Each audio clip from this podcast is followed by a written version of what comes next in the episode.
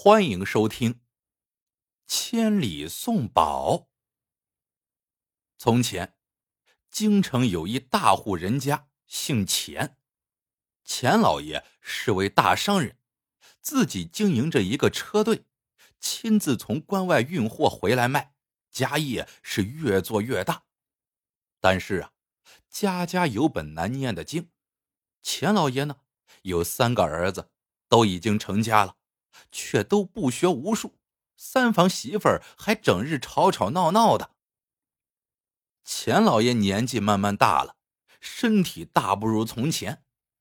这一天，他把三个儿子叫到了面前，语重心长的说：“爹这次是最后一次出关了，要押一个重宝，手抄《古兰经》原本。”这原本价值连城，若能顺利接货入关，送入朝廷，那就是高官厚禄；送给商贾，那就是金银珠宝。一番话说的三个儿子眼中放光。说罢，钱老爷又一再叮咛：“你们千万不可走漏风声，连自己媳妇儿都不能说。”三个儿子连连答应，他们不仅没说一句关心的话，还催促老爷子快快动身。钱老爷去关外来回一般要三个月，关内外相距甚远，钱老爷养了几只信鸽用来传信。这次整整三个月过去了，老爷子却音讯全无，三个儿子担心起来。这天。终于是有信儿了。三人正吃着饭，仆人阿虎送来一只信鸽，附着一封字体凌乱的家书：“钱货遗弃，马匪来夺，孤身闯出，身受重伤。临危托的镇远镖局将《古兰经》送给。”没了啊，省略号。后面缺了一角。显然是被人匆匆撕去的。老大一把拽住阿虎：“岂有此理！这宝贝肯定是托给长子。你平日与老二交好，所以撕去了关键字句。”阿虎连忙跪下磕头，连连赌咒，绝无此事。老二剜了老大一眼，冷冷的说：“你怎么知道？”宝贝一定是你的呢。老三一向懦弱，平日里大哥二哥吵起来，谁赢他就站在谁那边，是个标准的墙头草。这次他一看大哥二哥斗了起来，退到一边说：“且听哥哥们的。”次日，一队标旗来到钱家，领头的是一位燃须大汉。他拱手行礼，自报家门，正是镇远镖局的镖头富强。他受钱老爷之托来送宝。他见三子都眼巴巴的看着自己身后的镖箱，不由一笑，说：“诸位，在下乃此次护镖的名镖头，货不在此。”老大忙问：“那货在哪里？”富强回答。此次镖太过贵重，所以我佯装带着宝贝大摇大摆的先来。实则宝贝在其他武功高强的暗镖头的保护之下，他们稍后就到。老二听了，又阴阳怪气的对老大说：“又不是你一个人的宝贝，着什么急呀？”老三还有点良心。问富强：“父亲伤势如何？”富强见这种情况，忙安抚说：“各位别争了，之前被撕掉的飞鸽传信也封在箱内，火漆封口。明日宝贝到了，你们三位同时在场，才能开标箱。箱内的信与你们收到的信需对得上，这是验标的凭证。”哎，老爷子受伤挺重啊，和我也失去了联系。愿老天保佑。三个儿子听了，也就闭口不言。安顿好镖局人马之后，只待第二日验镖了。第二天不到午时，镖箱有几位镖师送到了钱府。富强开箱验镖，那信的后半联果然在里面，与原文连在一起是：“钱货遗弃，马匪来夺，孤身闯出，身受重伤。临危托的镇远镖局，将宝送给老三保管。”老三接过箱子说：“镖头作证。”父亲亲自嘱咐的，并无虚假吧？老大、老二对比一番，竟双双将《古兰经》拱手相让。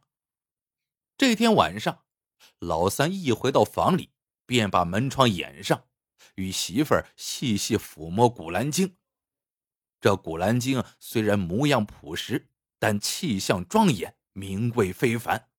媳妇儿连连夸赞丈夫能干。从大哥、二哥那里抢来了宝贝。原来，老三早就动了把宝贝据为己有的心思。要说三个儿子里，老大头脑简单，老二疏懒无能，老三平日里不跟老大争，不跟老二抢的。可无论谁赢了，都会给老三一点好处，所以他其实是最精明的。昨晚深夜。老三去找富强，他开门见山道：“副镖头，你肯定知道我爹在镖箱内写的是谁吧？”富强一愣，：“何以见得？”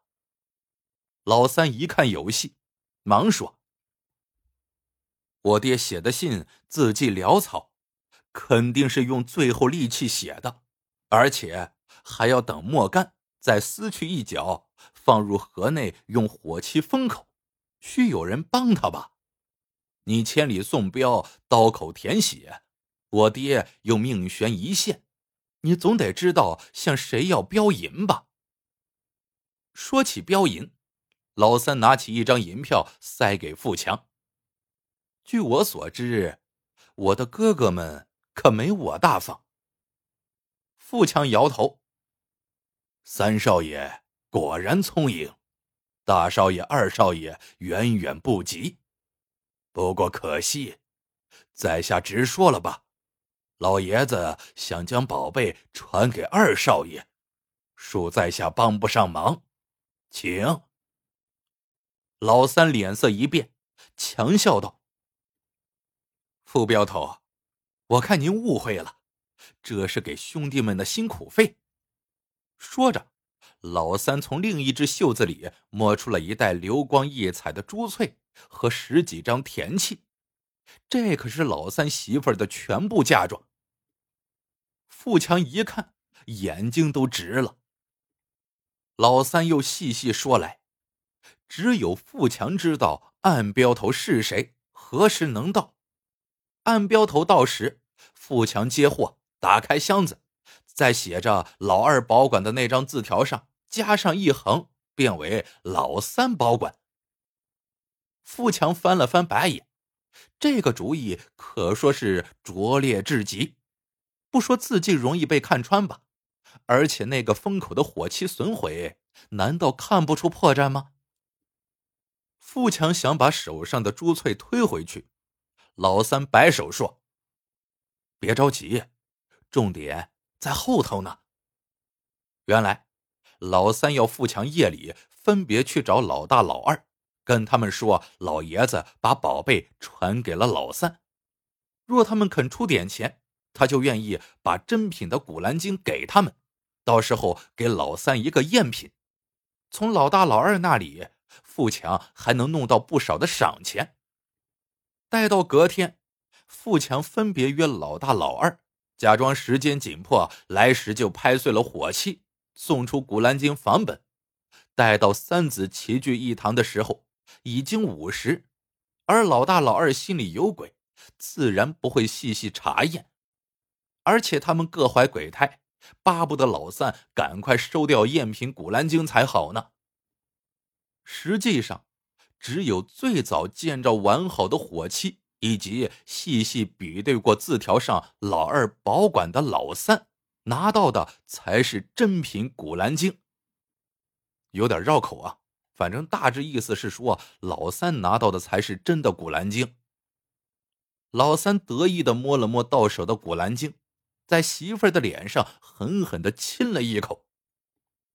嗯啊，要不是媳妇儿你倾其所有，这事儿怎么能成啊？咱们收拾收拾，趁夜黑，赶紧送宝贝到七珍斋。这时，院子里传来阵阵嘈杂声，老大、老二异口同声的喊：“我们被骗了！老三，你快来看，爹回来了！”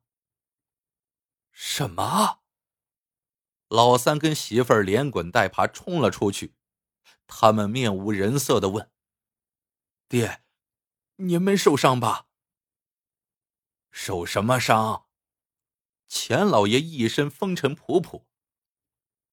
这次关外沙尘天气，困得人动弹不得。跟送《古兰经》的人错了信息，鸽子也放不回来，只好带了些日常皮货回来了。你们怎么回事啊？一个个愁眉苦脸的。老大、老二哭丧着脸。抢着把事情经过给说了。钱老爷一听事情经过，立马命人把收信鸽的阿虎找来。下人回报阿虎不见了。钱老爷虎目一瞪，问：“你们是谁走漏了风声？”老大老二互相看一眼，不敢吱声。原来几天前，大伙儿算到钱老爷归期将至。老大老二就为了《古兰经》大闹一场，闹得府内人尽皆知。估计阿虎那时起了心思，叫人假扮镖师来浑水摸鱼。果然，老大送了百两黄金，老二给了珍品古玩，老三更是砸了血本。钱老爷怒喝：“此事破绽甚多！”你们收到信鸽第二日，镖局就上门了。他们哪里有如此快的脚程啊？再有那字条，对方将托付给谁掐掉，让你们起了争夺之心，降低防范，就轻易的骗过了你们。儿啊，长进些吧，爹还能护你们多久啊？三兄弟听了。都惭愧的低下头去。塞翁失马，焉知非福。经过此事之后，钱家三兄弟改头换面，齐心协力学起了做买卖。没几年，就把钱老爷的生意做到了大江南北。但大家都不知道，此事发生的一年之后，钱老爷曾收到一只信鸽，附一封书信。钱老爷。在下幸不辱命，将所得钱财分给了江南灾民，大家都感念您的大恩。富强阿虎敬上。故事到这里就结束了，喜欢的朋友们记得点赞、评论、收藏，感谢您的收听，我们下个故事见。